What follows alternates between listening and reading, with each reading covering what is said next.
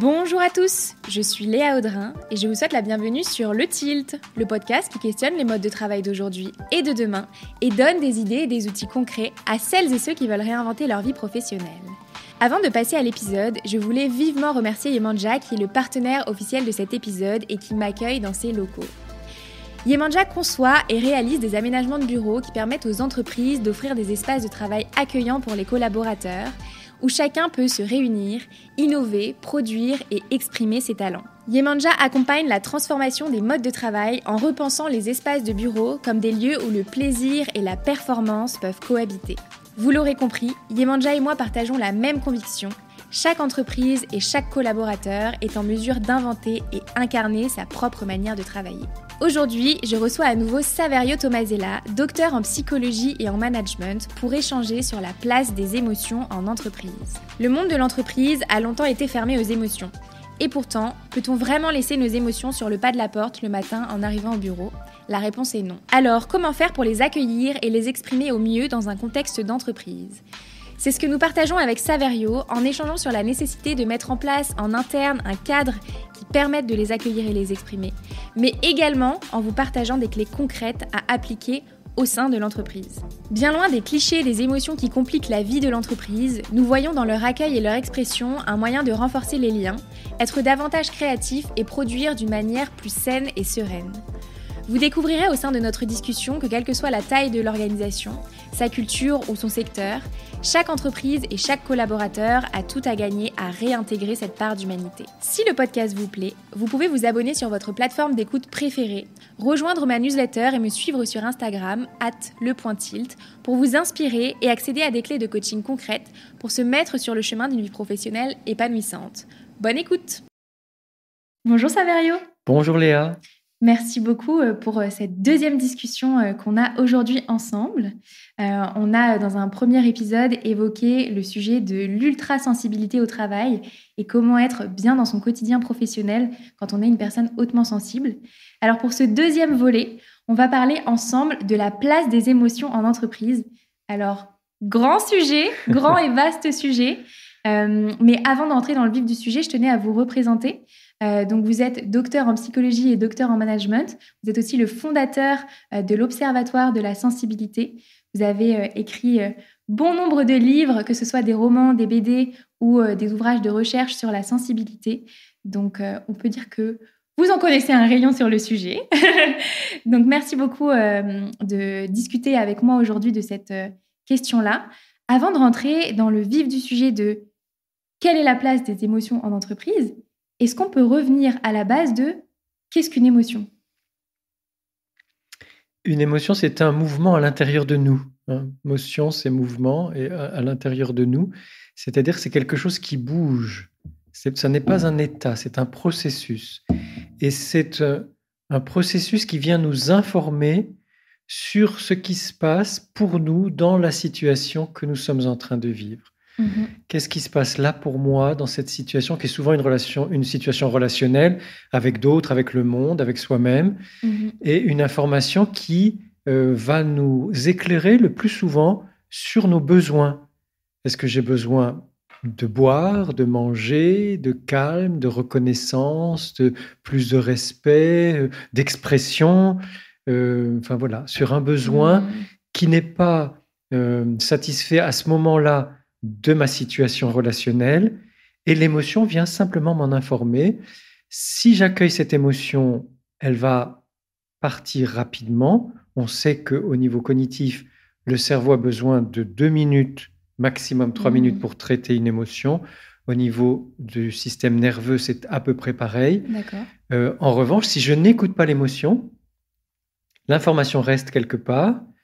Le corps emmagasine ce que je n'ai pas pu faire pour le libérer mhm. et l'émotion qui va revenir pour m'apporter une, information similaire va revenir plus fort. Mhm. Et plus je suis dans une culture ou un environnement qui réfrène les émotions ou n'accueille pas les émotions ou, les voit d'une façon négative ou mhm. ne, ne considère pas que ce soit important, plus je vais avoir tendance à accumuler des émotions, ce qu'on appelle la charge affective. Mhm. Et à partir de ce moment-là, mes émotions peuvent devenir tonitruantes. Elles vont devenir envahissantes, elles vont me dépasser, non pas parce que je suis en train de vivre quelque chose de terrible, Mhm. mais parce que ça fait longtemps que je n'ai pas pu écouter et exprimer Mhm. mes émotions. C'est l'accumulation, en fait. Oui. Mm. Ça m'évoque euh, une petite phrase qui dit Ce qui ne s'exprime pas s'imprime. Et je la trouve très juste euh, dans le, le besoin d'exprimer l'émotion pour qu'elle passe, pour en faire quelque chose euh, de constructif finalement. Tout à fait. Le monde de l'entreprise a longtemps euh, fermé la porte aux émotions. On les laissait euh, le matin euh, en rentrant dans l'immeuble. Il y a des entreprises qui s'intéressent à ce sujet-là, qui commencent à voir un petit peu comment est-ce qu'ils pourraient les intégrer et, et qu'en faire. Pourquoi c'est important de leur laisser plus de place? Alors, avant de répondre à votre question, simplement donner un témoignage d'une expérience personnelle. Avant d'être euh, psychanalyste, Mhm. j'ai travaillé dans la publicité euh, et la- le marketing de la communication. Et l'agence de publicité dans laquelle j'ai travaillé, et, euh, puis le- le- l'entreprise, qui était une, une filiale d'entreprise canadienne qui s'appelait Delrina à l'époque, Mhm. euh, puis après l'agence de relations presse, ces trois entreprises étaient ouvertes aux émotions. C'est-à-dire que c'était les années 90, le début des années 90, et pourtant, euh, on tout le monde pouvait exprimer librement toutes ses émotions. Mhm. Donc, je, je m'interroge quand on dit que le monde de l'entreprise ne permet pas l'expression des émotions, je Mhm. m'interroge sur mythe ou réalité. Mhm. C'est vrai que pendant mes études à Dauphine, un de nos professeurs, mais un seul, parmi tous les autres sur les cinq années de- de- d'études, hein, un, un seul des professeurs avait dit euh, pas de sentiments, hein, ou ne mélangeons pas les sentiments et le, et, et le, et le business. Et en plus, il avait dit ça avec un grand sourire. Donc on se disait, tiens, c'est de l'ironie. Est-ce qu'effectivement, il n'était pas déjà en train de déconstruire le mythe qu'il fallait pas que les sentiments et les émotions puissent Hmm. s'immiscer dans la vie de l'entreprise Bon, Euh, tout ça, c'est pour qu'on ne, qu'on ne soit pas dans une espèce de saturation. Euh, dans, un autre sens que celui dont j'ai parlé pour l'ultrasensibilité, Mhm. mais, mais le fait, comme, comme la lumière qui sature, c'est-à-dire on, on- on répète tellement une, une information que ce qu'elle finit par, on finit par croire que c'est vrai, Ah, alors que ça ouais. n'est pas si sûr. Mhm, Donc, je comprends. Je crois que les émotions ont leur place dans les entreprises, certaines entreprises plus que d'autres, et que peut-être, euh, alors il y a certainement des entreprises qui n'aiment pas du tout les émotions et les sentiments, Mhm. donc on pourrait effectivement nommer celles-là en disant voilà dans tel groupe, Mhm. on a remarqué répétitivement que les émotions et les sentiments sont très très mal vus. euh, et que c'est officiel, que ça fait, fait peut-être partie de leur idéologie d'entreprise, Mhm. euh, ou de leurs croyances, ou de leurs contraintes mentales, de leur formatage.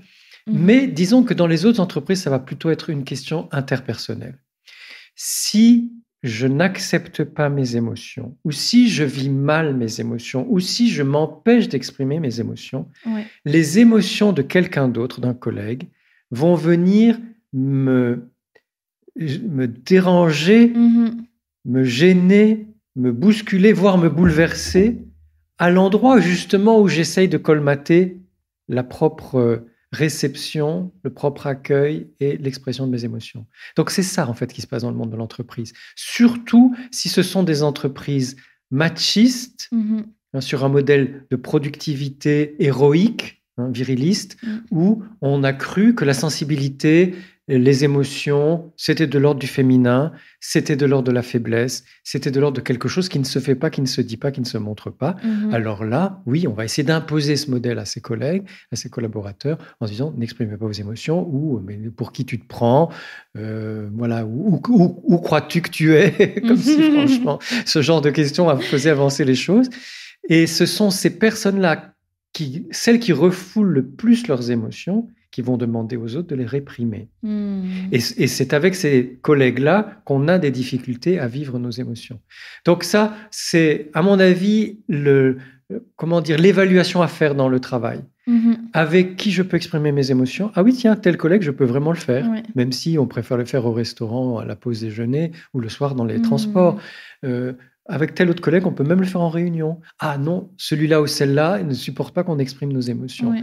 Parce que ça va permettre déjà d'être plus libre, de se sentir capable d'exprimer ses émotions avec des, des personnes qui, Ouais. qui ne demandent que ça finalement. Mhm. Et puis, il y a un autre problème, qui celui-là est culturel, une culture plus générale, c'est par rapport à la colère. La colère est une émotion qui est mal vue pour toutes sortes de raisons qui sont très bien expliquées par Sophie Galabru dans son merveilleux livre Les visages de nos colères ou Le visage de nos colères. Bon. Mm-hmm. Euh, c'est que on a l'impression qu'il ne faudrait pas être en colère. Or, la colère est une des émotions les plus créatives et les plus puissantes, les plus productives qui soient. C'est-à-dire que si j'exprime ma colère au moment où je la ressens, eh bien, je ne vais pas être envahi par ça très longtemps. Et après, on va ensemble trouver des solutions par rapport à ce qui ne va pas. Ouais, c'est très intéressant, et intéressant que vous parliez de la colère, parce que justement, c'est quelque chose dont je voulais parler avec vous. On imagine bien que exprimer sa joie, sa gratitude, sa fierté en entreprise, ce soit euh, chose aisée. Mais euh, quand il s'agit de la tristesse et de la colère, qui sont euh, de l'ordre des, émotions plus compliquées à appréhender dans un, environnement où on doit être sérieux, je trouve ça très...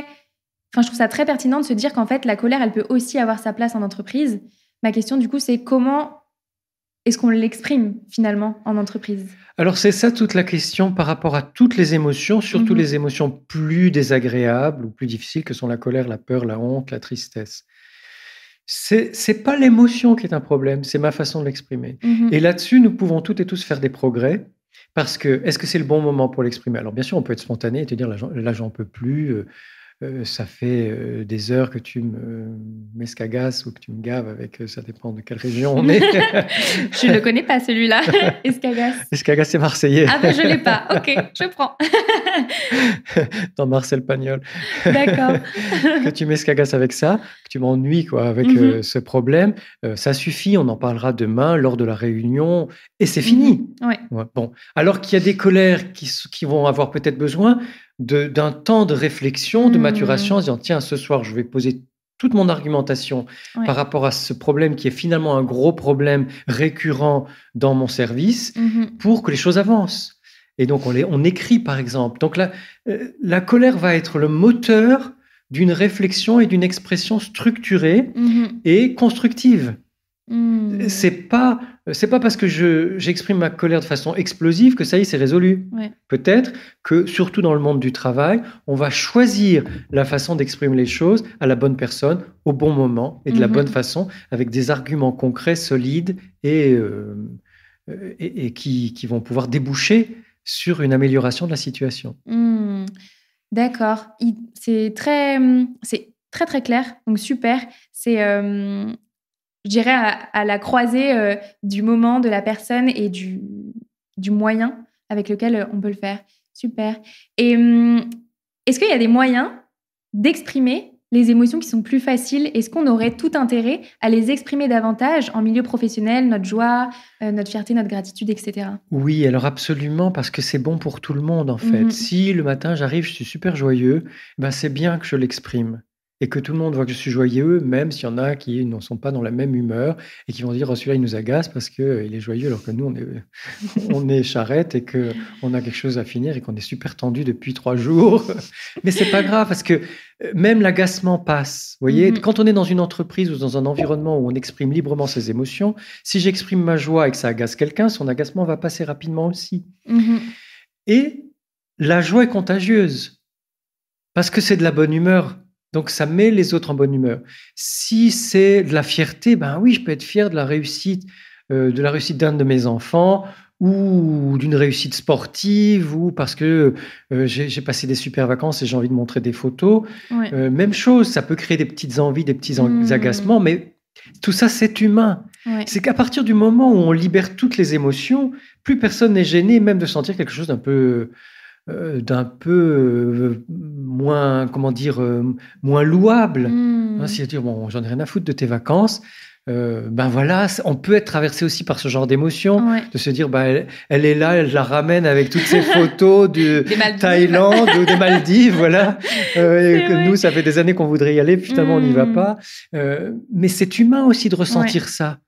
Et, ça hmm. n'empêchera pas, euh, le 30 secondes après, de venir voir les photos des Maldives et de dire ouais. c'est magnifique, la couleur du hmm. sable et, l'eau est comme on aimerait se baigner.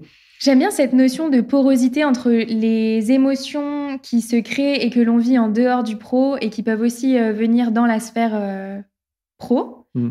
et inversement. Parce qu'en fait, les émotions, comme on le disait tout à l'heure, elles, elles s'arrêtent pas au seuil de la porte ou elles reprennent pas quand on il n'y a pas de frontière. Ferme son bureau le soir, quoi. La frontière, c'est une abstraction, c'est une abstraction politique. L'émotion est sans mmh. frontière. Donc effectivement, elle ne sait pas si c'est le pro ou le perso. elle, vagabonde. Elle fait mmh. l'école buissonnière et c'est tant mieux. Et si je peux exprimer ma fierté, d'autres le feront. Et puis aussi, comme on est beaucoup dans l'empathie, les humains. Mmh. Euh, la fierté de quelqu'un, la joie de quelqu'un, l'exubérance, le, le contentement, ce sont des choses qui nous font du bien. Hmm. Et vous avez cité une troisième euh, émotion comme la, joie, la fierté. La fierté, la gratitude. La gratitude. Alors, la gratitude, c'est fondamental. On devrait, mhm. dans toutes les entreprises, euh, avoir un moment de gratitude dans la journée. Hmm. Même si c'est une journée pourrie, parce qu'on a eu un PV, parce qu'il pleut, parce que. Euh, plein, plein, plein de petites euh, des choses qui sont venues euh, nous, nous embrouiller la journée, mhm. eh bien, il y a tout de même quelque chose qui, pour lequel on peut dire merci euh, à mhm. l'autre. On peut dire, on peut dire ça c'était super, je l'ai bien vécu et, et, merci. Parce que je crois que la pratique de la gratitude, elle est elle met tout le monde dans une dynamique positive. Mhm. On a fait ça avec mon compagnon. On est allé passer quelques jours chez une amie à la montagne. Euh, Daphné Boulogne, d'ailleurs, qui est ultra sensible, avec laquelle j'ai écrit un livre. Euh, et on, chaque jour, on faisait une pause et on disait merci. Les mhm. premiers jours, c'était pas évident. Et petit à petit, ben, on en avait plein de merci à dire. Parce qu'en fait, des petites choses sympathiques, agréables ou d'émerveillement dans la mhm. journée, il y en a. Mhm. Et que euh, c'est comme une espèce de, gymnastique. Ouais. Au début, on fait des abdos et des pompes, c'est difficile. Puis après, on se rend compte que bah, si, ça va. Eh ben, c'est le muscle du cerveau, quoi. Alors, non, pas, du cerveau finalement. Non, je dirais c'est une habitude. C'est que hmm. euh, ça, ça, ne nous coûte plus. Ça devient comme euh, le fait de. Ben, on mange tous les jours, on boit tous les jours, on se fait la, hmm. tisane ou le café ou le thé. Et ben, c'est pareil, on a notre moment de gratitude. Génial. Et ces moments où on exprime la joie, la gratitude et la fierté mhm. vont aussi faciliter le moment où on va exprimer la tristesse. La tristesse ou la peur. C'est-à-dire qu'à partir du moment où on sent que tout le monde est libre par rapport à ses, émotions, on peut aussi arriver le matin en disant Je suis super triste parce que mhm. j'ai des problèmes de couple ou parce que ma maman est malade ou j'en sais rien. Ou, mhm. euh, mon fils va partir en pension et euh, voilà, ça nous fait quelque chose. En fait, ce que vous évoquez là sur euh, déjà l'accueil des émotions et ensuite euh, leur expression, je trouve que ça demande aussi de faire preuve euh, d'une vraie vulnérabilité en mmh, entreprise. Mmh, mmh. Et vous parliez tout à l'heure des entreprises euh, construites sous le modèle machiste d'hyperproductivité, etc. quel peut être un premier pas que l'on peut faire pour aller vers davantage de vulnérabilité et de ressenti de ces émotions quand on est dans une entreprise comme celle-ci? Alors, c'est quitter les, modèles héroïques, qui sont des mmh modèles totalitaires. Hein. Tous les fascismes, tous les totalitarismes, toutes les dictatures proposent, imposent même des modèles héroïques. Mmh euh, et donc, dans ces modèles héroïques, il n'y a pas de place pour la vulnérabilité. Certaines entreprises sont encore, certains grands groupes et certaines entreprises sont encore construites sur ces modèles héroïques. En fait, la vulnérabilité fait partie de l'humain, c'est un fait mmh indéniable, c'est une réalité indéniable. Nous sommes toutes et tous vulnérables. Alors pourquoi faire semblant? Et dans cette vulnérabilité, euh, il y a certains jours, on ne la sent pas du tout, même certaines périodes où tout va bien, on ne se sent pas mhm. vulnérable, et d'autres, bien sûr, on va se sentir vulnérable. Et une grande artiste espagnole dont j'ai oublié le nom, j'ai lu une interview d'elle il n'y a pas longtemps, disait qu'il n'y a que dans la vulnérabilité qu'on peut, qu'un artiste peut créer. C'est-à-dire que c'est quand on est touché par quelque chose, et parfois même profondément remuer, bouleverser, que notre, euh, nos profondeurs se mettent en, mouvement pour, pour, trouver des ressources par rapport à la situation qui nous bouleverse ou nous bouscule. Mm-hmm. Et que si j'accepte ma, sensibilité, ma vulnérabilité, mes émotions, surtout si je suis un homme, parce que dans ces modèles euh, totalitaires et, dictatoriaux, c'est toujours le modèle de l'homme héroïque. Et la mm-hmm. femme doit se conformer, alors soit soumise à l'homme héroïque, soit faire pareil. Hein, hmm. dans le, communisme soviétique euh, ou, maoïste, la femme devait être aussi une héroïne du quotidien. Si on laisse tomber ce modèle-là, qui n'est pas humain en fait, hein, qui, est simplement idéologique, on se rend compte que bon, ben, quand on a un moment de vulnérabilité, on a un moment de vulnérabilité. un jour c'est moi, un jour c'est toi, un jour c'est mhm. quelqu'un d'autre, et puis on les accueille. Hmm. Parce que ces émotions qu'on exprime de sa vie professionnelle et de sa vie privée, Ouais. ça peut aussi concerner l'entreprise. Je suis triste de ton départ en, en retraite, je t'adorais, etc. Ou euh, je suis super contente euh, ou super content parce que tu as eu une promotion ou parce qu'on on va travailler ensemble sur tel projet. C'est Ouais. important aussi par rapport à la motivation réelle, pas les motivations prétendues hein, du team building et du team building et de ce genre de choses. Mhm. Euh, c'est important de- d'exprimer ses émotions parce qu'on, comme c'est vrai, c'est sincère. Eh bien, à partir du moment où on est motivé par un projet, ça va se sentir et ça va motiver les autres. Mhm. Et après, ça fait effet boule de neige. Et puis je trouve aussi qu'il y a, hum, il y a une réalité du terrain aussi, en fait. Mhm. C'est-à-dire que Mhm. les collaborateurs, les gens Mhm. qui composent l'entreprise, ils sont traversés de ces émotions, qu'on Mhm. le veuille ou non. Mhm. Et donc, mettre des œillères sur ce que traversent les collaborateurs, au final, c'est se priver d'une partie de qui ils sont et, et comment est-ce qu'on pourrait les accompagner pour faire en sorte que ça serve aussi au- à l'entreprise, quoi, et euh, à tout l'environnement de travail. Vous avez mille fois raison. C'est-à-dire que plus j'exprime qui je suis à travers mes sentiments, mes émotions et, et bien sûr mes intuitions, ma créativité, etc., plus j'exprime qui je suis, plus je suis riche pour l'autre et plus Mhm. l'autre devient riche pour moi, plus notre relation devient enrichissante. Et c'est beaucoup plus motivant aussi d'aller travailler dans des conditions comme ça. Et au-delà de cet accueil d'une beaucoup plus grande richesse humaine, il y a aussi euh, le fait que du point de vue hormonal, quand on est dans cette richesse de communication de Mhm. toutes nos émotions et qu'on se connaît mieux, eh bien, on va produire plus de dopamine, qui est l'hormone de l'entrain, qui est Mhm. l'hormone de l'enthousiasme, qui est l'hormone du, dynamisme.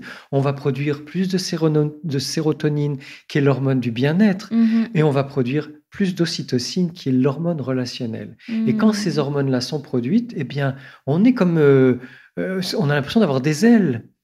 Donc, plutôt que d'être dans la contrainte de je n'exprime pas mes émotions, je ne dis pas qui je suis, et qui est alors là, du point de vue des, des bonnes hormones, des, des bons neurotransmetteurs, nous prive Mhm. De tout ça. Alors, on a besoin de, de nicotine, de caféine, euh, d'alcool pour pouvoir compenser ce manque hormonal. Mhm. Mais si je suis dans cette fluidité dont on parlait tout à l'heure, du- d'une fluidité des émotions, des sentiments, des ressentis, de qui je suis, et je le dis, de la connaissance de soi et de l'autre, Mhm. plus je vais produire ces bons neurotransmetteurs, ces hormones qui favorisent Mhm. tout le système nerveux et le, le fonctionnement du cerveau.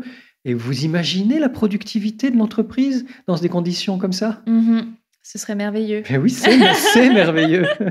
Génial. Et alors, du coup, sur, euh, sur cette même euh, question-là, quels sont les prérequis euh, dans une entreprise pour justement la- laisser plus de place aux émotions et à, leur et à leur expression pour que ce soit bénéfique tant aux collaborateurs qui composent l'entreprise qu'à l'entreprise elle-même qui a un besoin de performer finalement? Alors, là encore, comme, comme on se le disait entre deux épisodes, hein, il y aurait besoin de, de parler de ce modèle de la performance. Mhm. Je fais juste une parenthèse. Ce modèle de la performance qui peut être un modèle de la performance de qualité Mhm. et non pas de la performance en surproduction hein, de, de- de beaucoup de, de produits ou de services de moindre qualité, Oui. mais qui euh, finalement ont, ont beaucoup moins d'intérêt et de valeur. Euh, mais dans, ce, ce- dans, dans une entreprise qui forcément va chercher l'efficacité, la performance et le rendement, euh, les émotions, comme je le disais par rapport à, euh, aux hormones, aux neurotransmetteurs, au fait de se sentir bien dans son corps, elles sont un carburant. Mhm. Elles sont un carburant qui, qui va permettre le bien-être dans l'entreprise. Et que plus l'encadrement veut contrôler euh, la motivation et les émotions de ses collaborateurs, Mhm. euh, moins elle favorise cette liberté de, de ressenti et d'expression des émotions. Donc finalement, l'idée, ce serait faisons-nous confiance. Hein, Il y a aimons-nous les uns les autres. Mais maintenant, au 21e siècle, on peut dire déjà faisons-nous confiance les uns les autres et laissons-nous exprimer nos émotions parce que euh, c'est pas en les contrôlant d'une façon ou d'une autre, même en essayant de favoriser la- une bonne motivation. Mhm. C'est pas parce que ça vient de d'en haut que c'est imposé que ça va favoriser une bonne entente Ouais. dans l'entreprise. En fait, c'est de faire confiance au terreau humain. Le terreau humain, c'est toujours le meilleur terreau, et que plus les personnes sont libres d'exprimer qui elles sont, Mhm. mieux ça se passera. Après, on peut très bien, en dehors des boîtes à idées, mettre la boîte à colère, mettre la boîte à tristesse, Mhm. mettre la boîte à peur Et bien sûr, la boîte à joie, la boîte à fierté, etc. C'est-à-dire euh, avec des couleurs différentes euh, à certains endroits euh, de la, salle de repos. Et c'est pas pour aller fliquer, regarder qui a écrit quoi on ne regarde pas ce qui a été écrit, mhm. sauf la boîte à idées. Ça, oui. Celle-là, elle est relevée régulièrement. Voilà.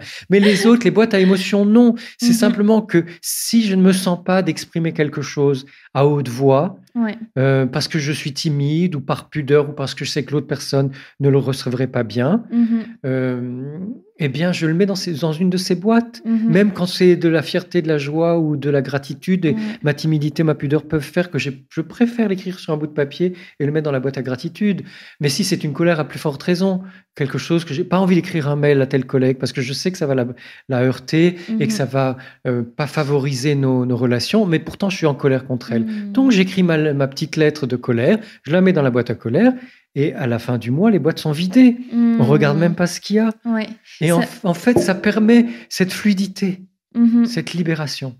Ça rejoint vraiment le sujet du médium par lequel on exprime l'émotion euh, dont vous parliez tout à l'heure.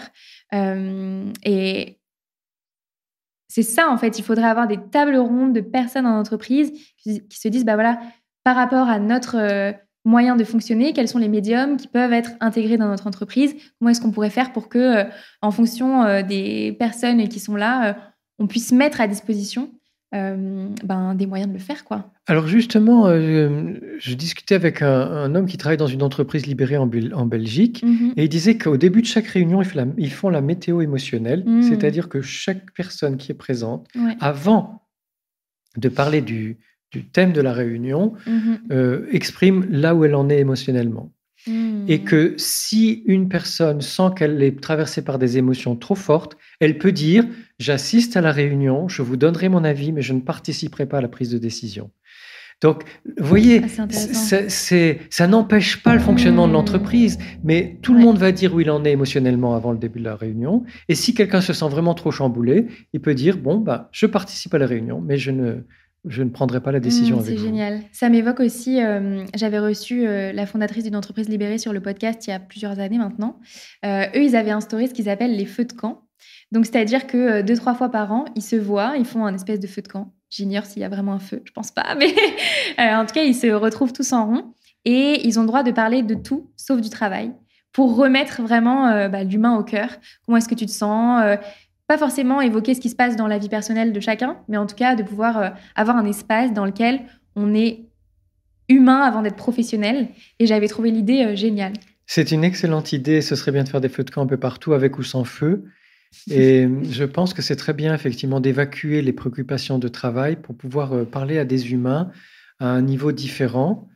Et je pense qu'on peut aussi avoir des réunions euh, qui sont euh, des réunions feu de camp, c'est-à-dire des réunions en cercle. Mhm. Parce qu'on s'est rendu compte que le cercle euh, favorise la, voilà, la circulation mhm. des idées, mais aussi la prise de décision. Hmm. Donc éviter les tables en U, enfin les, les salles en U. C'est ce que j'allais vous demander. Est-ce que c'est vraiment une histoire de forme de table? Si, si, oui. Ah, c'est vraiment la forme. Mhm. Et qui fait que, effectivement, dans le cercle, il n'y a plus d'hierarchie. Hmm. Tout le monde est, à parité. Mhm. Et ça facilite vraiment la communication et la circulation des idées. Hmm. Génial.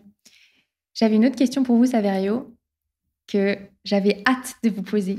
Est-ce que performance et rentabilité peuvent cohabiter euh, avec sensibilité et émotion en entreprise? J'en suis convaincu. Mm-hmm. J'en suis convaincu. Et justement, les entreprises dans lesquelles j'ai pu travailler, euh, à la fois comme euh, salarié avant d'être psychanalyste, puis après comme psychanalyste, parce que pendant un temps, j'ai aussi travaillé, je, suis aussi intervenu dans des entreprises, mm-hmm. étaient toutes des entreprises très performantes, très rentables, où tout le monde pouvait exprimer ses émotions à tout moment. Donc là, j'ai la preuve, hein, et euh, c'était des entreprises autant françaises qu'internationales, mm-hmm. Euh, la, preuve concrète, patente, que les émotions la sensibilité ne freinent pas la rentabilité et la performance, au contraire. Mm-hmm.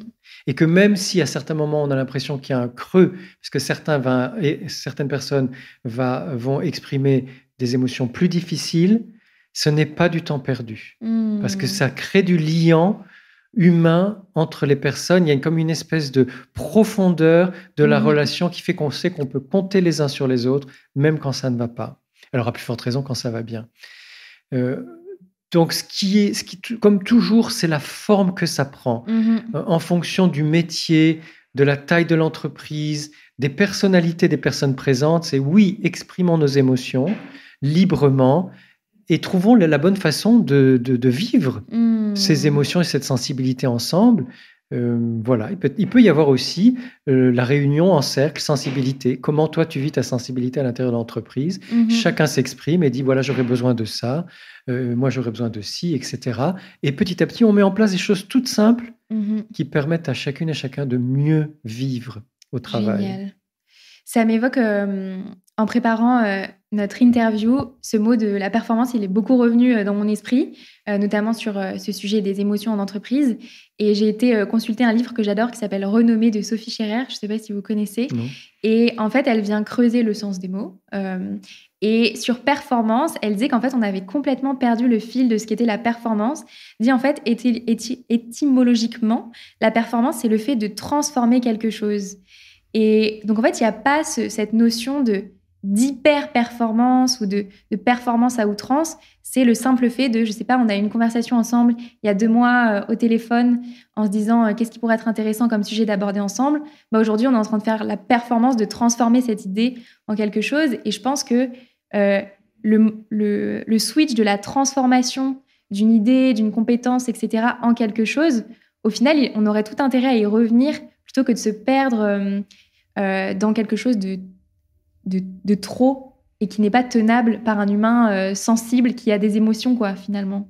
Alors justement, c'est passionnant ce que vous dites, c'est tellement, tellement important. C'est-à-dire que si on entend la performance dans ce sens-là, de la mise en forme, de la mise Mhm. en œuvre des idées, la sensibilité et la performance vont très bien ensemble, parce que la sensibilité qui est créative euh, a besoin justement du passage à la forme, comment ces idées peuvent se concrétiser. Et là, le travail d'équipe, hein, le, le regard des autres, les idées des autres, l'expérience des autres, Mhm. est, est tout à fait, euh, euh, comment dire, importante, fondamentale pour aider à ce passage à la forme. Hmm, Génial. J'ai une dernière question pour vous, Saverio. Euh, on entend de plus en plus parler d'intelligence émotionnelle. C'est un peu la soft skills euh, qu'il y, a- qu'il y a sur toutes les fiches de poste. Euh, il faut ça, ça, ça, mais il faut surtout avoir de l'intelligence émotionnelle, des workshops en entreprise sur l'intelligence émotionnelle. Euh, alors déjà, qu'est-ce que c'est et en quoi ça peut être pertinent de la développer en interne, finalement?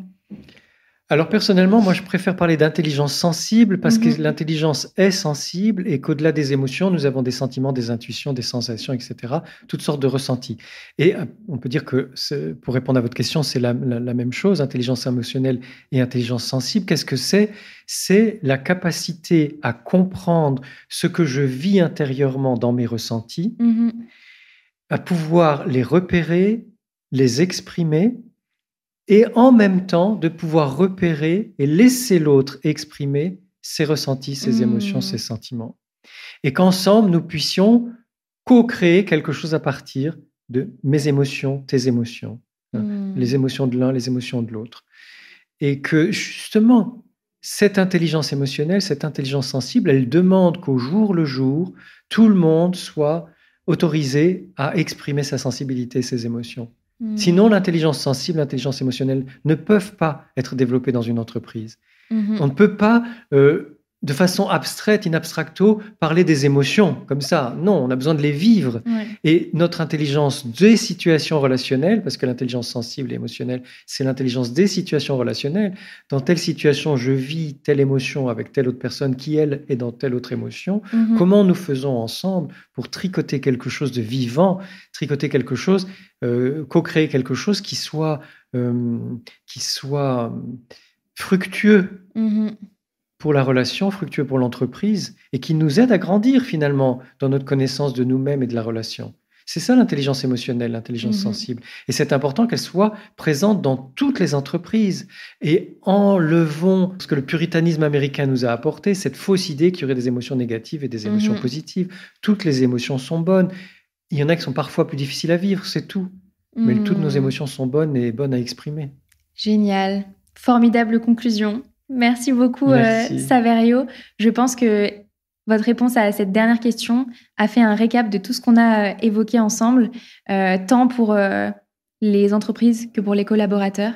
Donc, merci beaucoup, encore une fois, d'être venu jusqu'à moi pour ces deux discussions. Et, et, je vous dis à bientôt. À bientôt. Merci beaucoup d'avoir écouté cet épisode du Tilt. J'espère que ma discussion avec Saverio vous aura permis de mieux comprendre les bénéfices d'accueillir et exprimer ses émotions en entreprise dans un cadre adapté. Et comme vous êtes encore là à m'écouter, c'est certainement que cet épisode vous a plu. Alors n'hésitez pas à m'envoyer un petit message sur Instagram ou à me laisser un commentaire sur YouTube pour me dire ce que cet épisode vous a apporté et me partager où vous en êtes professionnellement. C'est toujours un plaisir de vous lire. Vous pouvez également vous abonner au podcast sur votre plateforme d'écoute préférée, Apple Podcasts, Spotify, Deezer, YouTube, bref, là où vous m'écoutez, pour ne pas louper la sortie des prochains épisodes. À bientôt!